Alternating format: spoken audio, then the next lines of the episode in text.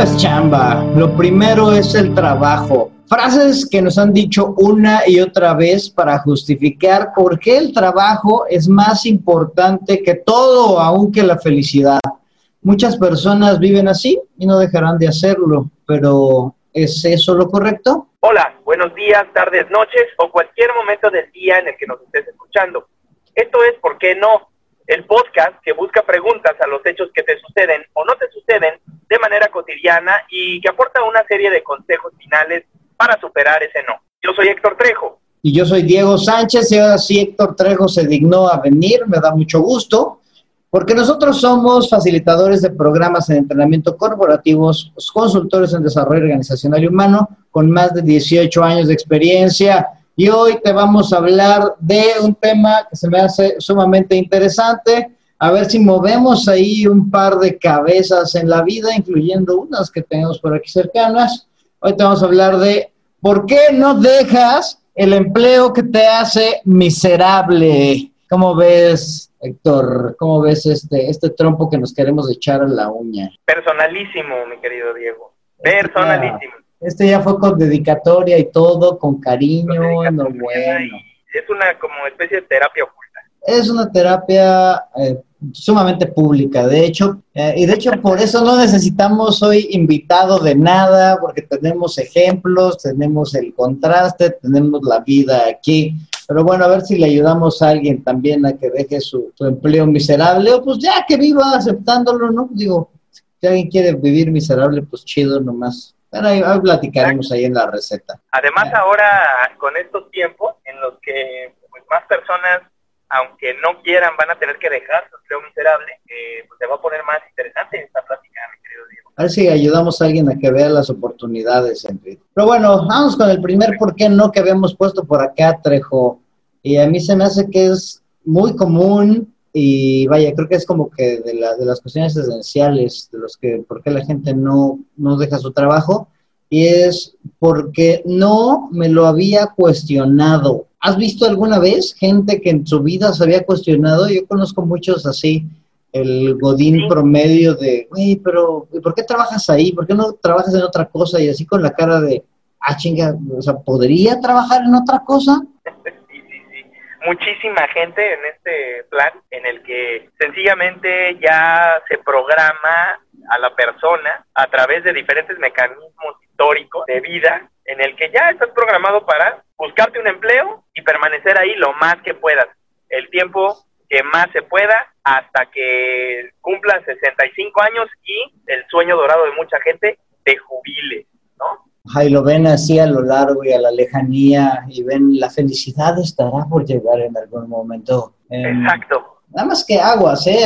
Aguas ahí no es que, no es que, yo no creo que la gente sea tonta ni mucho menos, es que nuestro cerebro así está, ¿no? Y ya lo hemos platicado en otras ocasiones, que está hecho no para hacernos feliz, a tu cerebro le importa un carajo que estés feliz, Trejo, o que estés cómodo, que te superes, tu cerebro quiere que estes vivo, ¿no? Y, y, la estabilidad le da una tranquilidad al cerebro impresionante. Entonces creo que es por eso que ni siquiera te lo cuestionas, porque tu cerebro te dice, aquí estás bien, güey, calientito, a gusto, tal vez feliz o no, pero aquí sobrevivimos, ¿no? Y pues ahí te Ándale, exactamente. Ah, eres, eres miserable, eres infeliz, no te gusta lo que haces, pero pues por lo menos estás seguro, estás recibiendo quincenalmente tu lanita eso, eso te sirve para irla sobreviviendo, amigo, ¿no? Eso es lo que te plantea tu cerebro y entonces tú te la vendes, te la compras a ti mismo y entonces dices, no, pues sí es cierto, sí es cierto, esta lanita quincenal pues me está sirviendo para lograr mis sueños, cuando tus sueños, realmente tus, tus grandes proyectos están más allá de ese empleo, porque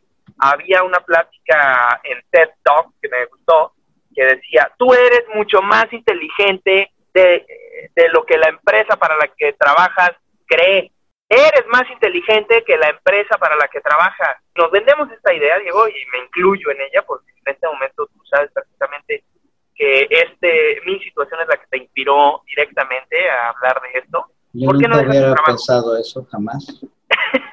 y efectivamente, no soy yo nada más, somos muchas personas, mucha gente que tenemos pues, esta situación, ¿no? En la que ok, estás en un trabajo ahorita para sobrevivir, para irla llevando, aunque yo creo que este por qué no, no aplica a mí, porque sí me lo cuestiono constantemente. Mucha gente no llega a ese nivel, no llega a cuestionárselo ni siquiera, ya lo da por sentado.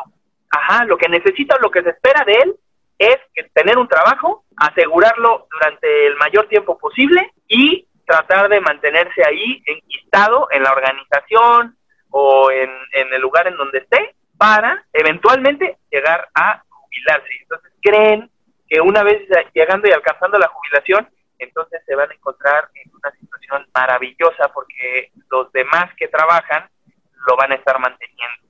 Cuando la realidad es que, a ver si hacemos en algún momento el por qué no te vas a jubilar, tendríamos que hacer eso para que la gente entienda la situación también financiera en la que se encuentran todas estas eh, jubilaciones y pensiones. Todo eso está en riesgo. Ok, mira, vamos a pensar. Sí, órale, güey. Va, yo creo que la gran parte de la gente no se lo cuestiona, pero hay gran parte que sí se lo cuestiona. Y aquí es donde entran ahí otras, otros, ¿por qué no? Sí, creo que los otros tres van enfocados a eso. Ok, ya te lo cuestionaste, yo creo que ese no es tu caso, pero ya se lo cuestionó ahí la, la, banda, pero no, no tienen o no dejan el empleo miserable, porque no saben hacer otra cosa, o por lo menos eso creen así de esa creencia de, oye, güey, pero es que si dejo aquí mi trabajito, es lo único que sé hacer, ¿no? Siempre yo le he hecho aquí a la, a la godineada, imagínate yo sin estar godineando, o yo godineando en algún otro lugar, no manches, yo siempre he hecho llantas, güey, yo, siempre he hecho colchones, o yo siempre he hecho eh, lo que sea, pero yo no sé hacer ninguna otra cosa más, Trejo. No sé si te ha cruzado a ti por la mente, yo creo que no, porque tú sabes hacer ahí varias cosas, dos, tres, em, pero sí mucha gente, yo le he escuchado decir esto. Absolutamente, Diego.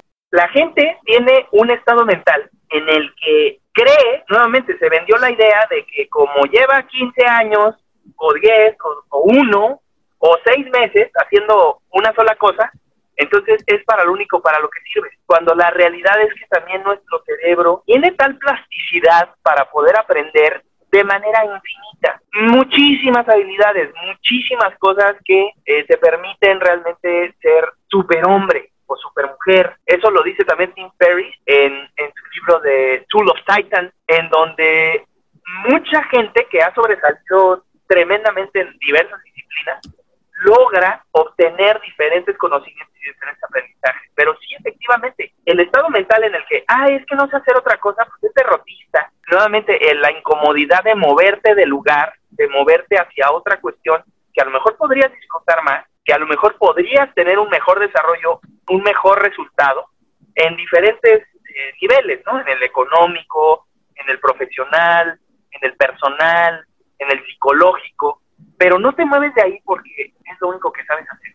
Como una autojustificación, o sea, es de, ay, güey, pues así como ya no sé hacer nada más, pues aquí me quedo. Y es disfrazar Tu, tu miedo o justificar tu miedo con algo. O sea, y es algo como inmediato y que pues, sonaría tajante, ¿no? O sea, si no sabes hacer otra cosa, no te muevas. Sí, así es. Y fíjate que, eh, bueno, yo he detectado esto en muchas familias de clase media eh, con las que he tenido oportunidad de tener un dado, una, una relación cercana, en la que muchas veces la, la, la mamá o, la jefa de familia, que durante mucho tiempo ha sido ama de casa y ya tiene el este fenómeno del, nido vacío, no sé cómo se llama, pero se ven en una situación en la que como toda su vida han atendido a una familia y ahora ya no tienen que atender, regresan a este punto depresivo de que pues es que pues toda mi vida fui ama de casa, no sé hacer otra cosa. Y es triste ver cómo se, se venden a esa idea cuando la realidad es que se les está regalando una oportunidad de oro para tener libertad, para tener eh, disponibilidad de su tiempo y también disponibilidad de las habilidades que puedan hacer porque ya no ya no tienen esa presión que definitivamente es importante el hecho, te lo digo también de una manera muy personal como experiencia, pues hay muchas cosas que uno hace con tal de, al menos esa es la idea, con tal de que tu hijo, tu hija, eh, tu progenie estén bien. Y a lo mejor es, es, una creencia limitante también, pero yo lo estoy viviendo en carne propia, ¿no? Habían situaciones en las que necesitaba, de cierta forma, generar este, eh, esta certeza, esta seguridad para yo poderme también sentir tranquilo de que estoy proporcionándole a mis hijos, bueno, a mi hijo, un espacio, un lugar seguro de cierta forma, aunque, pues sí, estoy sacrificando un poco eh, este tema, ¿no? De la, de la, felicidad. No soy completamente pleno en, el lugar en donde me estoy desarrollando. Sin embargo, es una, es una experiencia de aprendizaje muy interesante en la que eh, atacando el primer por qué no es ahora sí me estoy cuestionando muchas cosas de mí, muchas cosas de mi situación y de las cosas que puedo cambiar, ¿no? Y a lo mejor se escuchará un poco contradictorio. Oye, pero tú eres un coach y tú sabes de este tema, efectivamente, pero también hay momentos en la vida en que hay que tomar decisiones sabiendo que ese no es tu decisión final, sino que eventualmente vas a cambiar para obtener algo mejor, para lograr algo mejor y hay que transitar también por ese espacio de incomodidad y de, y de conocimiento, porque al final de cuentas también el vivir en un trabajo en el que hace tu vida miserable durante cierto tiempo, o sea, si no sería ya como, como masoquismo, te ayuda, y te lo digo de manera personal, insisto, a aprender algunas cosas y a entender qué es lo que sí quieres y qué es lo que no quieres. En mi caso, lo he estado clarificando y esto es temporal, todo también tiene que pasar. Te voy a dejar este como tu espacio de el desahogo y no te lo voy a refutar, lo voy a, lo voy a esperar hasta como un par de por qué no, porque creo que lo podemos ligar con las otras dos cuestiones, eh, con los dos siguientes por qué no, que creo que ellos son, creo que son los más duros y los que más nos podrían ahí refutar. De hecho, por ahí en el, en el, en el grupo de Facebook, creo que gran parte se referían a esto, que no, la gente no deja su, su, empleo miserable porque no hay chamba en México, o sea, porque vivimos en un país jodido, en el que no hay trabajo y en el que pues tienes que abrazar la única fuente de ingreso que pudieras tener. Yo creo que esta es tan común, tan común, pero tan común, pero es tan común que se me hace que es igual que las anteriores, el disfraz de otra, y muy probablemente le caiga yo mal a la gente que escribió que todo es por el dinero, porque yo creo que es un pretexto más que nos hemos estado comprando o que las personas se han estado comprando para estar enganchadas a trabajos que no los hacen sentirse plenos y a vivir momentos o vidas pues desagradables con el mero hecho tan solo de buscar la supervivencia suya y de su progenie.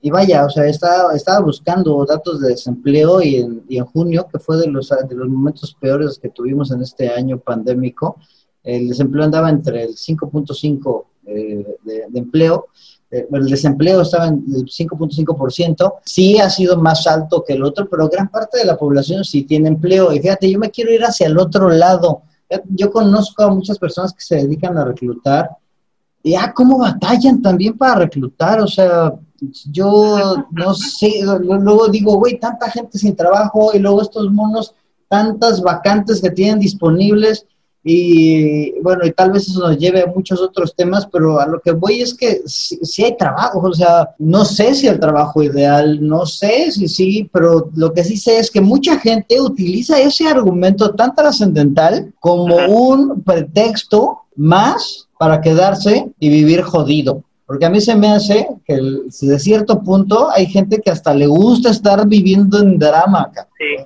no sé si, seguro conoces a mucha gente así que luego es un concurso de, oyes conversaciones y es un concurso de ver quién está más jodido. Es que, es que yo no puedo dormir ayer, uh, yo no puedo dormir en ocho días. No, no, no manches, y así, ¿no? O sea, se ve ahí una avalancha de porquería que, no te lleva a ningún lado. No, pero yo estoy más jodido que tú. Ajá, sí, de, ay, pero yo no sé por qué uno quiere ser más jodido que el otro, o sea, no, no, no entiendo. No, además, este tema de por qué no hay trabajo en México nos lleva también a otra creencia limitante, que la única manera de hacer dinero es con un trabajo, ¿cierto? Así es, digo, porque también es parte de la programación, ¿no? Desde niño te han dicho, güey, estudia, consigue un trabajo, consigue una familia, jódete y muérete después y ya, ¿no? O sea, en ningún momento te dicen, pásatela bien, sé feliz, sé pleno, trasciende, ni madres, nada más es de, güey, consíguete un trabajo, estudia si puedes, y luego vas, consigues un trabajo, consigues una familia y ya y ahí estuvo, es lo que necesitamos de ti como, de, como individuo miembro de esta sociedad. Exacto, y quédate en este en esta carrerita de rata por muchos años, ¿no? Lo cual, pues efectivamente llega lleva a pensar a el análisis que hemos tenido durante o en otros capítulos en los que pues hay un sistema no nada más educativo formal, sino desde la casa en la que pues, nos difunden esta parte de ah, pues consíguete una buena chamba, ¿no? y hay muchas formas de generar dinero en, en este país. Y además, tú podrías ser, siendo emprendedor, pues un generador de empleos. y vamos a ligarlo con el otro de una vez, ¿no? Porque es básicamente el mismo, o sea, porque no hay trabajo en México, el siguiente, ¿por qué no? Es porque no soy rico, güey, o sea, la felicidad, la trascendencia está destinada para los ricos, uno que es pobre, este, clase ahí mugrosón, o sea, tienes que joder y agarrar la primera chamba que encuentres. Anda, exactamente. Cuando no es verdad. Tú puedes dejar el empleo que te hace miserable cuando tú quieras, esa es la realidad, porque siempre lo he dicho. Para que tú estés en tu empleo se requieren de dos voluntades. En primer lugar, la tuya, que quieres estar ahí, y en segundo lugar, de la persona que te contrató. Porque si una de las dos voluntades no funciona, ese güey que te contrató o esa persona que te contrató te puede votar inmediatamente o en el momento en el que quiera, ¿no? Por supuesto. Sí, le va, le va a costar, vas a irte a pleito, te va a pagar tu liquidación o tu finiquito, lo que tú quieras, pero es ese acuerdo de voluntades.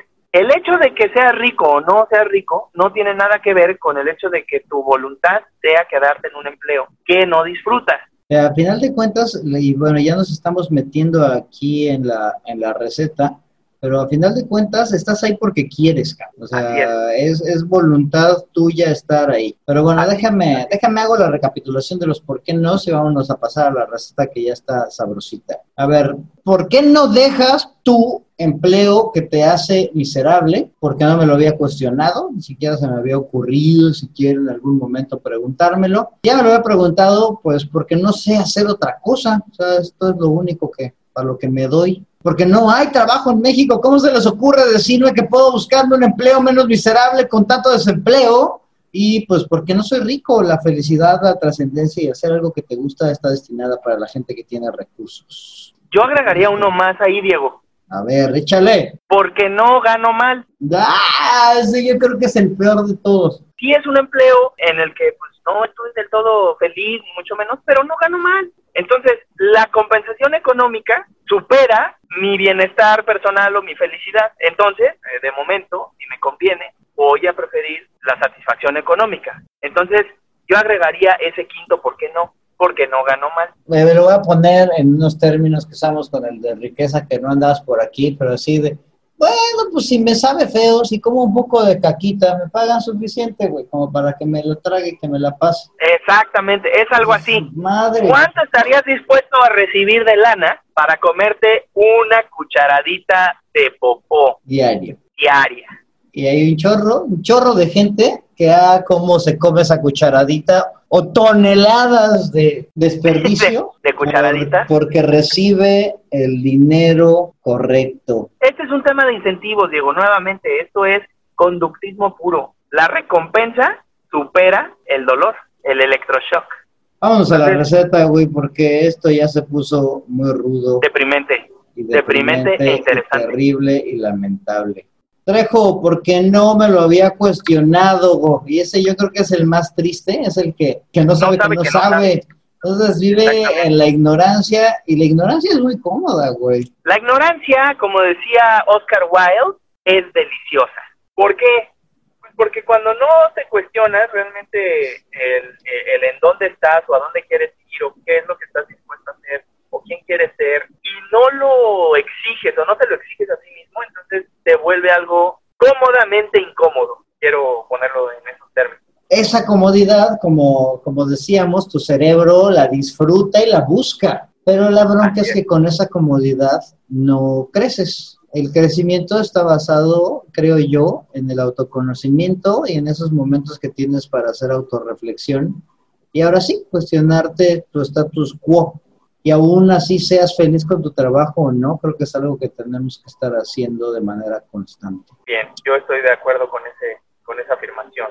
Pero güey, pero ya que te lo ya que te lo que te lo cuestionas y dices, "Sí, no, mi empleo está bien miserable", pero pues, ¿qué onda? ¿Qué le dices a la raza que dice que no sabe hacer otra cosa? Creo que la, la respuesta sería lógica. Aprende a hacer otra cosa, si es que no sabes hacer otra cosa, hazla bien, pero pero no nada más eso aprende a hacer algo que de hecho tenga demanda en el mercado. Las una de las características que debe tener un talento son tres. Y es, es algo que, sepas hacer bien, es algo que disfrutes hacer y es algo que la gente pagaría porque lo hagas. Ándale. en el momento que te cuestionas y vamos al anterior y te das cuenta y descubres estos tres y ves la coincidencia, ahí es donde deberías estar haciendo lo que realmente haces, ¿no?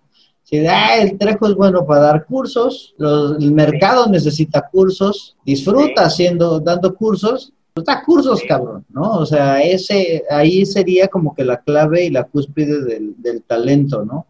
Y si algo te falla, pues aprende a hacerlo. ¿no? Diría, descubre tus talentos y aprende a hacer cosas nuevas. Y explótalos, ¿no?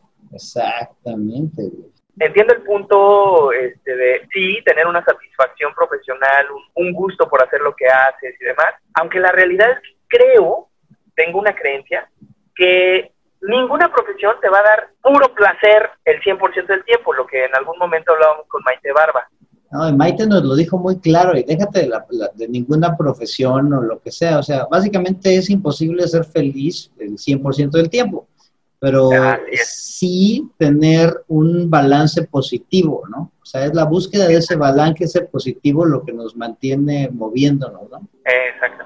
Entonces, pues sí, sería una recomendación, agrégale valor a alguien y ese agregarle valor a alguien te va a retribuir eventualmente de manera económica y qué mejor si eso que sabes hacer y que te gusta hacer y que te llena de, orgullo y de felicidad y lo haces bien, entonces ahí estás cubriendo dos aspectos importantes de una vida, ¿no?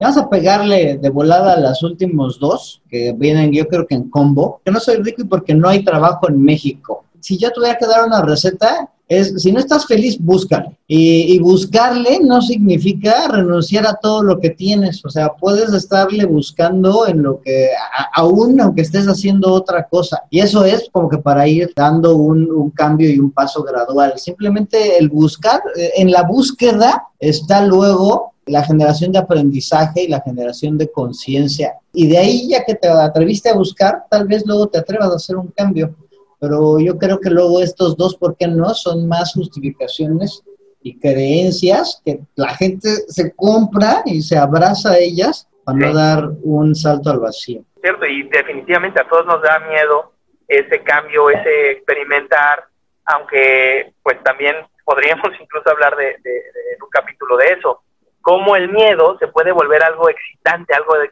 de decir, oye, eso está, o sea, sí me da miedo, pero pues vamos a entrarle, a ver. Oye, y, el último, a ver, ese, ese me interesa. Y ahí traigo algo en mente que a ver qué te parece. Fíjate que el otro día estaba escuchando el podcast de Patrick Lencioni y su, eh, su capítulo se llamaba El peor empleo del mundo. Y, el tipo empezó a hacer una, una, lista de cosas que debería tener un trabajo para ser eh, terrible. Y uno era que tener un jefe horrible, no ser reconocido, sentirte insignificante, y uno era que fuera muy bien pagado. Y él decía que un empleo terrible y lamentable es que te pases mal con tu gente, que te sientas inútil y además que te paguen bien por hacer eso, cabrón. Porque eso es lo que te impediría dejarlo a pesar de que tu vida sea tan apestosa y miserable, te, te, impediría dejarlo. Pues no sé por dónde te llevarías tú la receta aquí. Que lo que comenté al inicio, cuando en el momento en el que tu insatisfacción y tu infelicidad y el dolor por sentir eso rebasen realmente el tema de eh, la recompensa económica. En ese momento es cuando ningún dinero vale la pena el estar sufriendo por X. Cuando tu bienestar está más allá que el, beneficio que sea, ¿no? Ya sea económico, cuando tu bienestar está en primer lugar que la recompensa. Así es. Y te voy a, te voy a comentar algo muy, un, tema muy personal de una lección que es muy interesante para mí. Un tío murió de, de deficiencia o de insuficiencia renal, perdón, y él estuvo viviendo un tiempo con nosotros, eh, bueno, cerca de, nosotros, en el mismo lugar donde vivíamos, y veíamos que él tenía que conectarse todos los días de 8 de la mañana a 10 y media u 11 de la mañana, ¿no? Tenía que conectarse para dializarse. Este tío, al cabo de algunos años, pues mm, falleció, y la lección más importante que dejó esto fue, si una persona sacrifica su salud por un bienestar económico, eventualmente el regresar a tener esa salud le va a costar lo que hizo económicamente. Voy en, en términos más fáciles. Que si tú te pones en el plan de decir de 8 de la mañana, por ejemplo, a 11 de la mañana, en lugar de estar conectado a una máquina, estoy disfrutando de la vida, estoy haciendo ejercicio, estoy disfrutando de mi, de mi familia, etcétera, va a ser como un tema obligatorio. Porque más adelante, si no lo haces, la vida eventualmente te lo va a cobrar. La lección ahí para mí, Diego, fue, si no tienes tiempo para tu salud, siempre vas a tener tiempo para tu enfermedad. Y no hay dinero que pague la vida. Clarifica qué es lo importante. Así es. Cuando ves a alguien cercano tener ese tipo de dilemas, porque él pues él quería disfrutar, ¿no? De, salir temprano, de caminar, pero no podía hacerlo porque tenía que estar conectado a ese aparato, porque si no lo estaba, se moría. Entonces no había dinero realmente que, que pudiera compensar esa situación. Si tú le preguntaras a él en ese momento, que en ese momento llegué a preguntárselo, decía, pues yo estoy dispuesto a pagar lo que fuera, lo que fuera para no estar en esta situación. Y ahí es cuando se equilata lo verdaderamente importante. Y con esa reflexión tan profunda, amigo, ¿cómo ves si te vas a la recapitulación de la receta de esta ocasión ya para cerrar el changarro? Con todo gusto, mi estimado amigo Diego. Pues bueno, estuvimos hablando de por qué no dejas el empleo que te hace miserable y los pretextitos que teníamos es porque no me lo había cuestionado. Bueno, en primer lugar, la receta sería, cuestiónatelo, cuestiónate a dónde quieres ir, en dónde estás, cuál quieres que sea tu siguiente paso, autorreflexiona. Segundo es porque no sé hacer otra cosa. Bueno, muchacho, chica, tienes talentos, tienes inteligencia, tienes opciones, tienes un montón de actividades para poder hacer las cosas bien y además que te paguen por ello y que disfrutes hacer. Oye, no, no hay trabajo aquí en México. Bueno, si te fijas, no hay trabajo pues prácticamente en todo el mundo y va a seguir dejando de haber trabajo, hay que planear. Solamente requiere eh, aventarse y no necesitas de un trabajo para generar valor, para generar riqueza. Hay muchas maneras de hacer dinero de manera legal que te pueden servir. Y lígalo con el anterior, pues aprende a hacer cosas nuevas. Exactamente, aprende a hacer cosas nuevas. Oye, no soy rico. El 99% de la población en México no es rica. Y sin embargo, seguimos viviendo. Entonces, tu trabajo no debería de ser tu vida miserable. El trabajo no lo es todo. La riqueza se encuentra también en muchas otras formas de vida. Y uno más que agregamos es, porque no gano mal? Ah, bueno, perfecto. Entonces, aprende a disfrutar de lo que estás sacrificando hoy para obtener esa recompensa que dices supera el sufrimiento de estar ahí. Asúmelo. O como dicen por ahí, no chilles entonces. Si estás ganando bien, aguántate. Si estás dispuesto a comerte esa cucharadita por lo que te están pagando, pues adelante y no hagas caras. Y pues con eso acabamos la receta del día de hoy, amigo. Muchas gracias. Estuvo bastante interesante esta conversación. Ha sido un gusto platicar otra vez contigo, nada más. Y bueno, pues no nos queda otra más que agradecerle a la gente que nos está escuchando. Seguramente vamos a mover y le vamos a caer mal a alguien y así. Es normal porque te estamos dando nuestras opiniones. Pues bueno, ojalá y pues, a pesar de que pensemos, pensemos distinto a lo que tú piensas, pues te podemos enriquecer con nuestro punto de vista. Síganos, por favor, ahí en, el grupo de, Facebook, ahí vamos a estar poniendo preguntas para que nos ayuden a, armar los, los episodios como fue en esta ocasión. Y pues muchas gracias por su atención y gracias a ti, amigo. Yo soy Diego Sánchez. Yo soy Héctor Trejo. Muchísimas gracias por escucharnos. Voy a, procurar no estar tan ausente, amigo Diego. Y vamos adelante con este podcast que tanto nos gusta estar hablando de nuestras cosas y de las cosas que nos sugieren. Sugiéranos más cosas para seguir investigando, también invitando gente interesante. Diego tuvo unos invitados de lujo hace poquito eh, que bueno, yo no tuve oportunidad de, estar con ellos, me los perdí, pero ustedes no se los pierdan, sigan escuchando el podcast, ¿por qué no? Muchas gracias, que estén muy bien, chao. Adiós.